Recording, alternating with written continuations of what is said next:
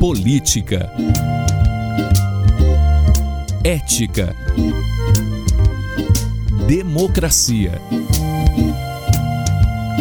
Informação. Opinião. Pode falar. Apresentação Cileide Alves e Rubens Salomão.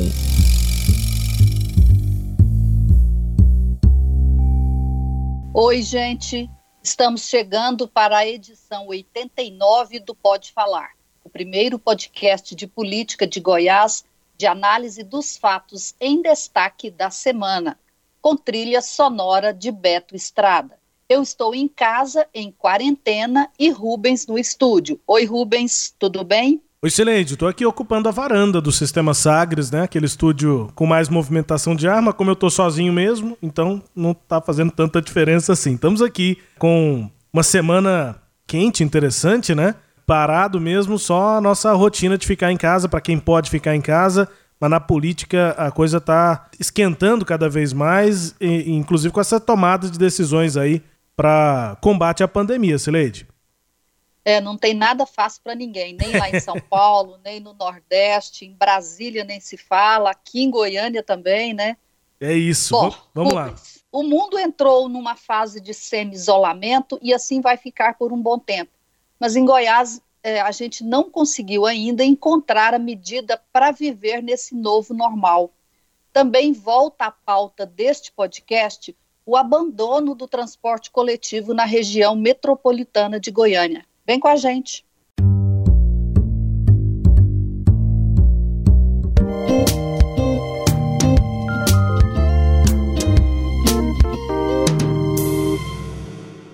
O governador Ronaldo Caiado falou a Sagres nesta terça-feira, dia 12, e deu um recado. Estava decidido a baixar o terceiro decreto em dois meses de restrição das atividades econômicas. É impedir a todos que estão nos ouvindo que a partir de, de quarta ou de quinta-feira, no mais tardar, a, a, só teremos é, funcionando é, as atividades essenciais. A área nossa específica de saúde, como também a área de alimentação. É, é fora disso, é, nós teremos uma ação é, bem restritiva para podermos aí ter um isolamento, um menor percentual de contaminação, voltou a conversar com a rádio dois dias depois para anunciar um recuo estratégico. Ele disse que só publicará novo decreto depois de construir um consenso com a sociedade e suas lideranças. Não é realmente colocar, ou seja, decretar nada que não seja em sintonia com a ampla maioria da população do Estado e da liderança do Estado. Não tem sentido. Eu não vou, eu não vou redigir é, decreto letra morta. Você viu que quando é, o primeiro decreto, modéstia à parte, nós atingimos 70%, repito, de isolamento. Não teve nenhum estado do país que teve tamanho adesão ao nosso decreto. O que aconteceu nesses dois dias? Diferentemente da primeira fase da quarentena, em 19 de março, desta vez, Caiado não conseguiu apoio da área técnica, dos empresários das lideranças religiosas, nem mesmo de prefeitos tradicionalmente seus aliados, para endurecer as medidas.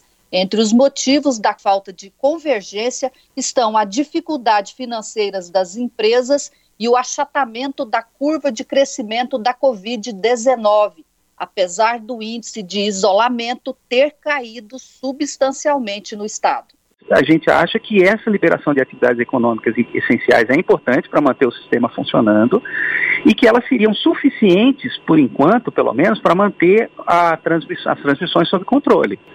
Agora, o que a gente está observando no dia a dia, né, se você sai na rua, se você vê a, a, o comportamento das pessoas, é que as pessoas não estão seguindo. Esse é o professor da UFG, José Alexandre Felizola Filho, membro do Grupo de Estudo e Planejamento Estratégico para o Enfrentamento à Covid-19 e representa aí a área técnica que é, foi reticente ao novo decreto. Episódios como esse levaram ao recuo do governador sob aplauso dos empresários. Desde o primeiro decreto, a forma de posicionar, e agora nesse último do mesmo jeito, não existia diálogo, só existia monólogo. Ele deixava até a gente falar tudo que a gente quisesse. Só que aí ele falava, ó, quero só avisar vocês que, ah, tá bom, essas coisas que vocês falaram aí pode ser boa, mas ó, eu tô querendo dizer que amanhã eu vou publicar o decreto, vou fechar tudo outra vez e pronto, e é isso aí que eu queria falar para vocês. Isso daí não funciona assim. Pois é, Rubens, é, teve essa reclamação aí, o governador dessa vez ficou politicamente isolado, porque o, o, além de, dessas lideranças, dos técnicos, o que a gente percebe é que até a sociedade civil também já não está mais disposta a cumprir o novo decreto, né? A taxa de isolamento ela despencou nessa semana que terminou é, nesta sexta-feira. Pois é, o que aconteceu, foi acontecendo ao longo dessa semana, essa mudança na fala do governador, Sileide, é, me, me apontam o seguinte: essa pandemia, a luta contra o coronavírus, já nos deixa algumas lições é, pelos países por onde ela já passou. Acho que as principais delas, ou pelo menos a que a gente mais comenta, a que a gente mais repete, é de que o isolamento é o que nós conhecemos que dá certo, que funciona para conter a disseminação do vírus. Mas tem uma outra lição que os outros países já nos ensinaram, ou pelo menos deveriam ter nos ensinado. Uma outra lição, que é uh, as pessoas só se convencem da gravidade do problema quando os cadáveres começam a ser empilhados.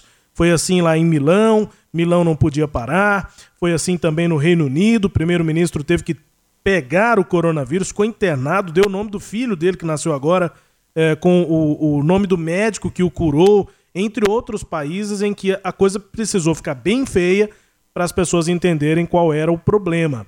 E aí eu acho que isso traz essas lições para a gente aqui, Silete, porque o governador teve nessa semana a sua primeira derrota política nesse combate ao coronavírus em Goiás, porque ele começou com esse decreto, a gente ouviu ele aí dizendo que modéstia à parte, depois do primeiro decreto foi de quase 70% o índice de isolamento, que dava a entender que a população atendia, entendia a, aquelas determinações de restrição, de isolamento. Só que aí me parece que ele mesmo pode ter cometido erro lá naquele decreto do dia 19 de abril, quando ele próprio começa a flexibilização, entrega para os municípios, a gente até entende que ele estava seguindo a decisão do STF, Sileide, mas acho que as consequências para a rotina dos goianos foi de que as pessoas passaram a perceber que a curva está achatada, que não, não conhecem pessoas que estão é, que estão é, internadas, não está tanto na rotina das pessoas ah, o coronavírus, não, as pessoas não estão sentindo a falta de ar, aparentemente, e aí essa flexibilização, diante dessa falta de impacto do terror se tornar real, é, como isso fica muito em tese e a curva está achatada, me parece que agora o governador tentou re restringir de novo e simplesmente não conseguiu essa é uma derrota que ele vai ter que encarar para a sequência aí nos próximos dias do combate à pandemia por aqui, Sileide. Pois é, Rubens. O isolamento, o último número que eu tive acesso, que é de quinta-feira, ele foi de 37,2%. Isso indica que o governador perdeu é, a, o elo com a sociedade, com a população. Ele teve esse elo com a população lá atrás, quando começou o, a quarentena. É, eu me lembro que do, do, índice mais alto que eu me lembro foi no dia 31 de março, portanto, 15 dias depois do início da quarentena, quando o isolamento chegou a 63%. 37% é praticamente o isolamento que a gente teve no mês de fevereiro, né, que é pré-pandemia. Então, não tem isolamento mais. O governador perdeu essa, essa ligação com a sociedade. E perdeu por quê? porque eu acho que é o estilo político do governador. Ele é muito incisivo e ele sabe agir quando é para decidir. Eu decido e pronto. Aquela coisa muito é, unilateral, parte dele. É a formação política do, do, governador. Ele tem uma origem autoritária, né, de família, é, é o jeito dele. Ele manda. Ele é assim, ele manda. E aí deu certo quando precisava de alguém mandar. Naquele momento do início ali, quando estava todo mundo perdido, precisava de alguém para mandar. As fases vão mudando. Depois você tem que partir para o convencimento. E aí o governador quis mandar de novo.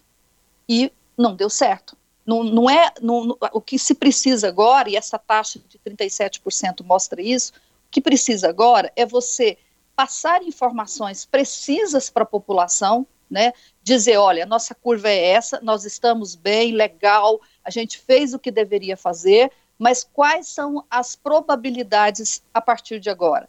E aí conversar com todo mundo e convencer todo mundo. Isso o governador não fez. As reuniões que ele realizou nesta semana, que a gente teve informação sobre elas, elas eram reuniões em que ele ouvia o interlocutor, né, lideranças políticas, lideranças religiosas, mas ele não debatia com eles o que ele ia fazer. Ele não informou para ninguém o que, que, ele ia fazer. Né? Ele deixou para quando as pessoas ficarem sabendo, para quando fosse anunciado o decreto. Então, é falta de diálogo, Rubens. Eu não sei se o governador entendeu isso dessa forma quando ele recuou, mas eu espero que sim, por que, que eu espero que sim? Porque vai ser preciso ele é, convencer a população, porque o isolamento não pode acabar.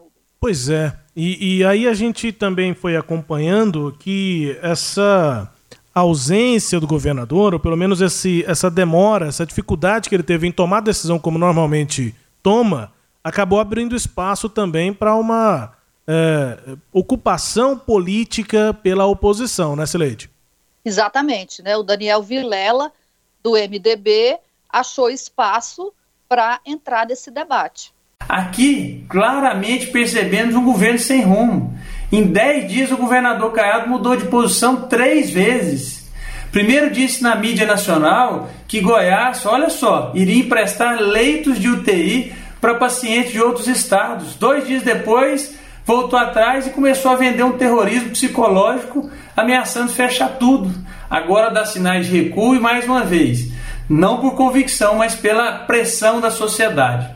É, essa proposta do governador de os estados atenderem pacientes doentes de outras localidades foi no dia 30. Quando ele falou isso, a mensagem que a gente recebe do lado de cá, Rubens, é de que está tudo bem, há vagas de sobra na rede de saúde para atender os doentes da Covid. Há tantas vagas que ele está oferecendo para trazer de outros estados. Dez dias depois, dia 11 agora, o governador concedeu uma entrevista para a Globo News falando, vou endurecer. Bom, qual que era a realidade nossa? Era aquela que estava tudo bem há 10 dias ou é uma nova realidade de que precisa endurecer? Pois é, Sileide, e um ponto que me parece ser fundamental a partir de agora, nesses próximos dias, na semana que está entrando, é que, na prática, como o governador disse uma coisa, restringiria, e depois recuou, parece que a coisa ficou muito solta ou sem é, definição. A gente precisa ter regras para entender exatamente como você tem dito o que é esse novo mo momento, essa rotina é, de isolamento, que continua, mas com essa palavra aí, intermitente, a gente precisa saber o que é que vai acontecer e o governo precisa dar uma resposta para isso, né? É, o governador precisa de articular é, as regras para esse novo normal. E Rubens ainda tem é, o, o agravamento dessa questão da pandemia com a saída do segundo ministro da Saúde em menos de um mês de cargo, né? Então é muito problema aí né, que vai continuar nessa próxima semana. É. E assim termina o primeiro bloco.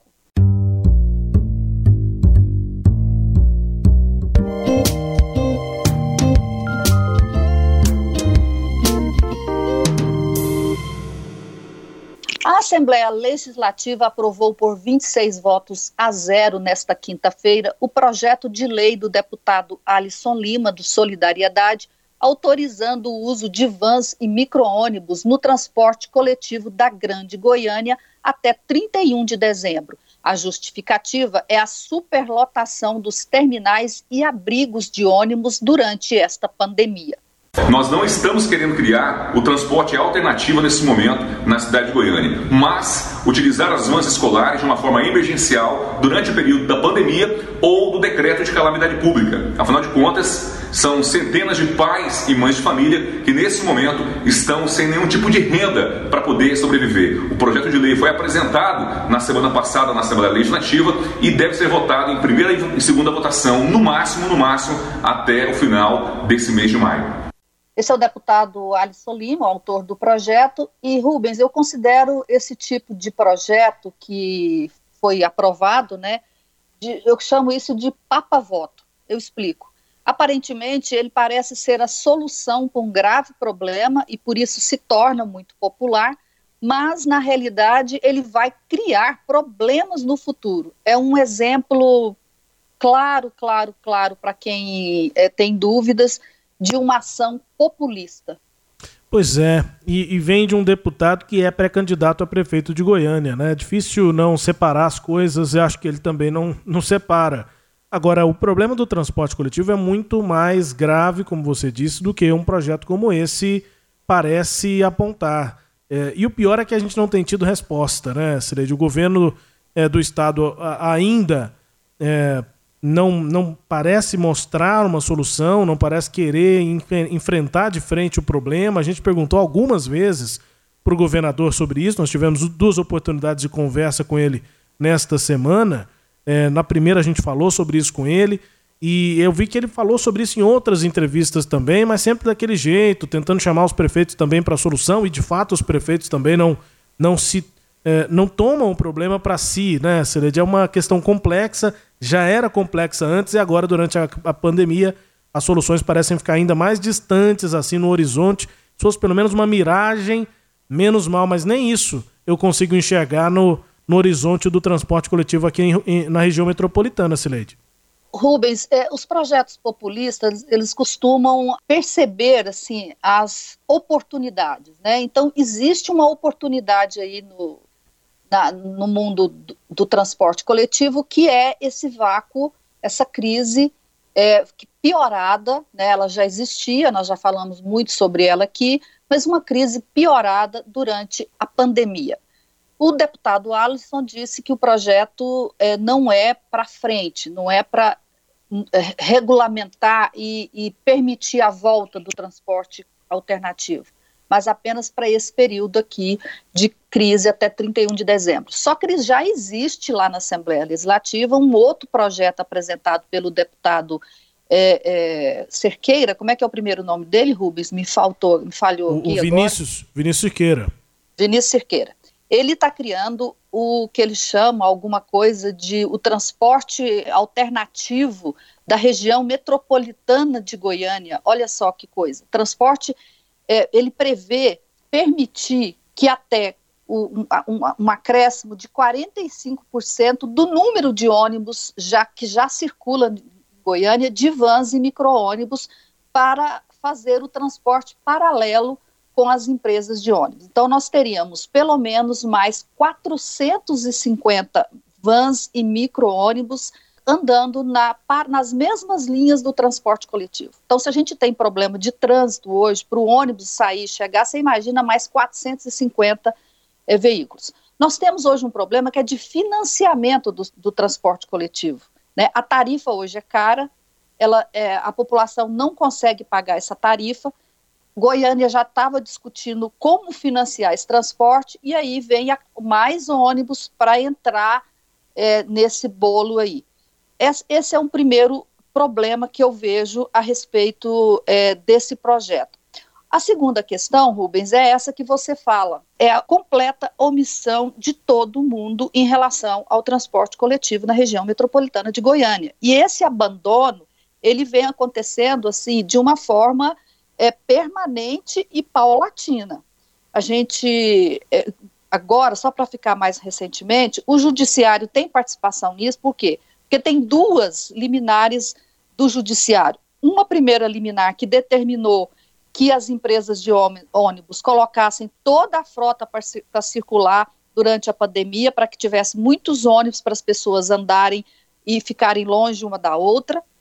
E depois veio uma outra liminar que permitiu às empresas de ônibus não cumprirem o contrato que elas têm com o poder público, porque diminuiu muito o número de passageiros, eram 500 mil uh, diários antes da pandemia, pandemia, e na última semana ele ficou na média de 160 mil diários.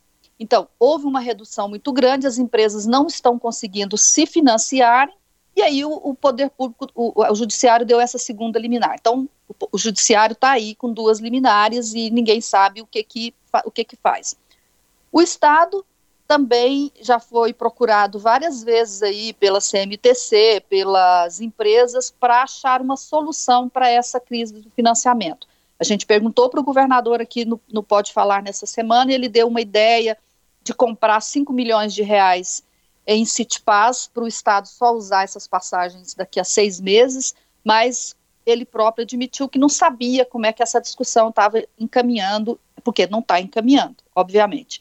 As prefeituras alegam não ter recursos, também não estão in, in, é, propondo saídas emergenciais. E as próprias empresas lavaram as mãos. Elas têm uma liminar e elas estão esperando que o poder público resolva alguma coisa. Então, o que eu percebo, Rubens, é esse, esse completo abandono, e aí, obviamente, as ideias populistas e oportunistas ganham espaço, como esses dois projetos que a gente está falando, que estão lá na Assembleia Legislativa.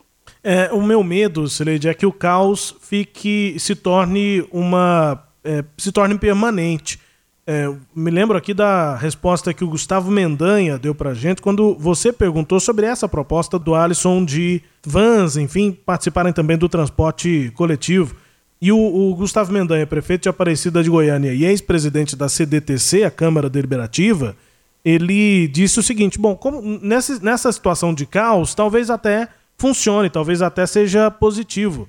Só que aí o meu medo é esse, o, o, que o Gustavo Mendanha cita, essa situação de caos pode se tornar permanente, nada impede que se essas vans entrarem no transporte coletivo, como o governo do estado não, não entra na questão e os prefeitos também não, essas vans vão continuar de lá para frente e, e pode ser que se torne uma situação ainda mais trágica, como chegou a ser trágica a, a, a, o transporte alternativo lá naquela época em que as vans circulavam em Goiânia, né, Cereja? O meu medo é esse que o caos depois é. se torne tão grande que não se consiga buscar de volta, puxar a situação de volta para o controle é, do poder público?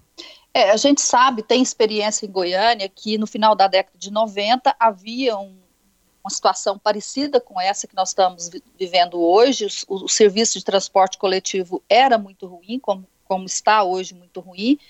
As vans perceberam a oportunidade para entrar, se organizaram fizeram protestos, manifestações, entraram, piorou o que já era ruim, porque o, o trânsito ficou muito ruim, a qualidade do serviço não melhorou como a população queria, virou um caos, e aí é, a, tirar essas vans e micro-ônibus da rua foi uma confusão, né, deu muito trabalho e levou muito tempo, e gastou muito tempo da sociedade e do poder público. Né? Então a gente sabe como é que isso começa e, e sabe como termina.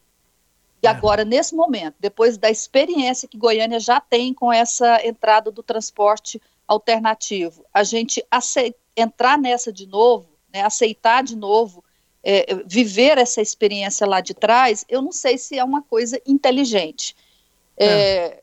Eu talvez os, os, a, os, os, deputados mais novos, né, é, como é o caso do Alisson, que nem goiano, nem goianiense é, ele veio do interior de São Paulo para cá, então ele não conhece essa, essa experiência, e mesmo o, outros é, deputados e até o nosso ouvinte que, que não viveu essa experiência, é, pode até achar um exagero, mas não é, né, Rubens? Não é, não é.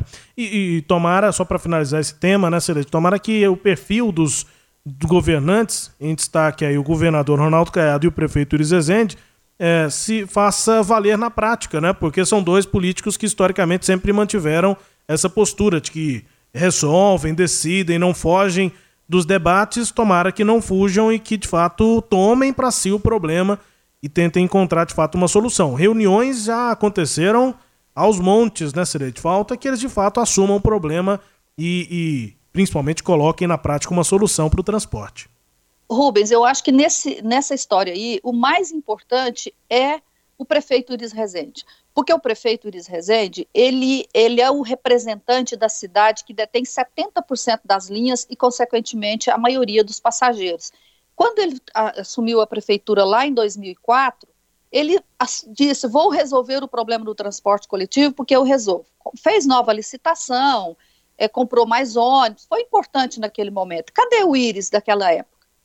Ele que devia dizer agora, vou assumir essa liderança para a gente achar uma solução para o transporte coletivo. Inclusive porque o presidente da CMTC é indicado por ele.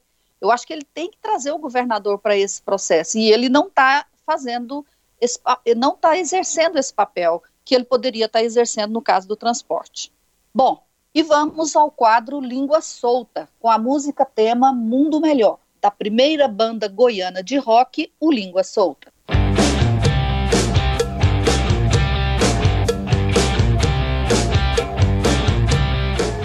Nós deveríamos realmente obedecer regras.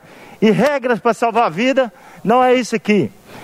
Não vemos a importância tão necessária de projeto tão importante e que eu acho desnecessário. Então eu acho que o vereador não é melhor que deputado, não é melhor que deputado federal, não é melhor que senador, não deve aparecer mais. Eu acho que a Câmara tem que repensar essa atitude, até para servir como exemplo para o resto do cidadão e os empresários aí que querem abrir as portas. Esse língua solta é o vereador Alfredo Bambu, reclamando de sessão presencial na Câmara de Goiânia, que foi realizada esta semana. E é, fala aí, né, Rubens, que vereador não é tão. É, os projetos não são tão importantes. Achei interessante isso aí. eu achei que seria, é uma língua solta, porque eu acho que é uma fala que acabou dando um choque ali de realidade para os vereadores. Se eles sentiram choque ou não, acho muito difícil. Mas que ele tentou dar esse choque, dizer, olha, nós temos até projetos aqui de Goiânia, mas não somos mais importantes que deputados federais, deputados estaduais, senadores, e estão todos trabalhando de forma remota. Por que, que a Câmara é que tem que voltar a trabalhar de forma presencial? E aí, claro, né, o interessante é que o, o presidente da Câmara, o Romário Policarpo, já, foram feitas dois dias, foram feitos dois dias só né, de sessão presencial e depois já voltou a usar o sistema remoto, alegando que o índice de isolamento no estado caiu, mas quando é, ele começou, voltou essas sessões é, presenciais, o índice de isolamento já era baixo.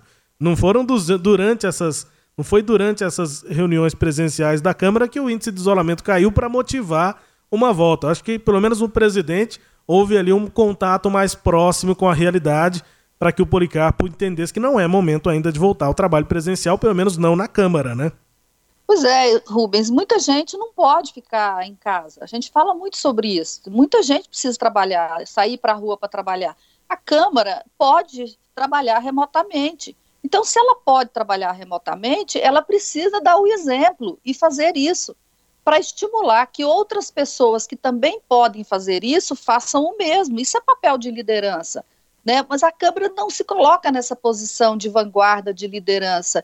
Ela, ela é um cidadão ela parece ter a, a, a, informação e a visão de mundo de um cidadão comum. Não, ela está lá na, na, na, Câmara recebendo informações, sabendo da realidade muito mais que um cidadão comum.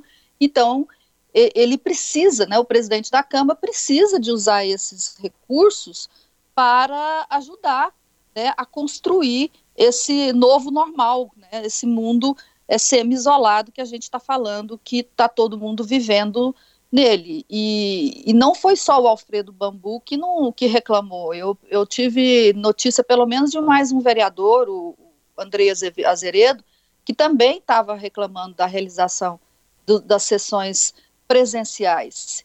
E é. a Câmara teve um outro embate, Rubens, que eu acho importante a gente registrar aqui, que é sobre a devolução de recursos para a Prefeitura de Goiânia. Eu sei que isso está contrariando muito o prefeito Iris Rezende. É, houve aquele debate há duas semanas que o presidente disse que não tinha os recursos ditos que, que mostrados pelo portal de transparência. A gente falou sobre esse assunto no podcast.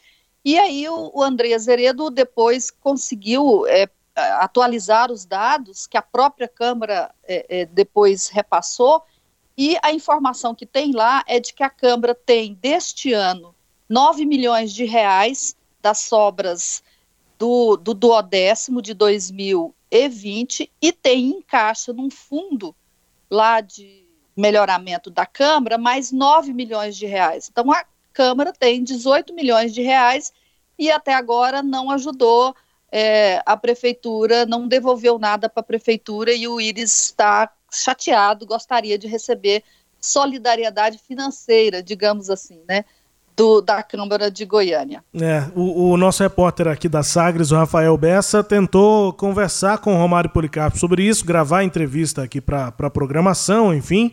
E o Romário disse para ele que não falaria sobre o tema, Cileide. Então, acho que é, essa insatisfação ela é mútua é, dos dois lados, recíproca. E, bom, acho que a gente vai ter novas informações, novos capítulos sobre isso na próxima semana. É, o Romário está querendo manter o silêncio, mas ele continua conversando com, com a prefeitura. Vamos ver se tem algum tipo de saída para isso. Sobre a, a, reunião presencial, só para finalizar, Sileide, não é coincidência que foi exatamente na reunião presencial que a prefeitura ganhou, teve uma vitória muito apertada para manter a suspensão dos contratos temporários, uma decisão polêmica. Teve 16 votos é, com a prefeitura né, para negar um decreto legislativo lá da, da, de vereadoras da oposição e 15 votos que queriam, é, de fato, manter os contratos valendo. Então, 16 a 15, um só voto de diferença, sendo que três vereadores da base não foram votar. Há uma impressão de que se a votação fosse remota, a prefeitura teria perdido, porque esses três que não estavam lá talvez teriam que votar e aí estariam pressionados para votar contra o passo. Foi na reunião presencial, voltaram para a Câmara presencialmente, votaram, a prefeitura ganhou, e aí logo depois voltam as sessões remotas presencialmente, fisicamente, é mais fácil para o líder do prefeito e para as outras lideranças políticas do Passo trabalharem e manterem os votos, né, Celede? É muito mais fácil, é, a prefeitura ficou bem nessa história, né? E os vereadores que não tiveram coragem de mostrar a cara também, que foi não aparecendo. Isso em ano eleitoral, isso tem um peso e tanto, né, Rubens? É, sem dúvida. Vamos, vamos embora. Bom, vamos embora. Bora. Vamos embora. É, a gente fica por aqui. Acompanhe o Pode Falar todo sábado a partir das nove e meia na Rádio Sagres 730 e nos tocadores de podcast. Procure lá por Sagres Política, siga a gente e ouça nossos programas. Tchau, Rubens. Tchau, Sileide. Um abraço, até a próxima edição. Até. Tchau, tchau. Apresentamos